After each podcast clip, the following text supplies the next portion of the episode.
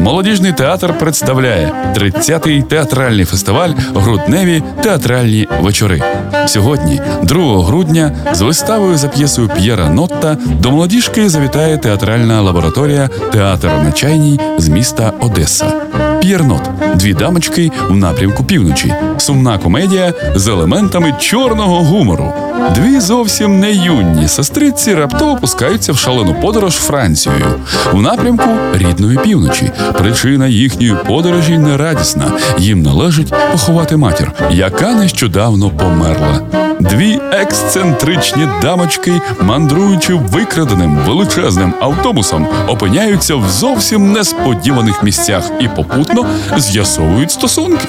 Початок вистави о 19 годині. Квитки можна придбати у касі театру за адресою вулиця Родімцева, 4 або замовити за телефоном 77 49 53.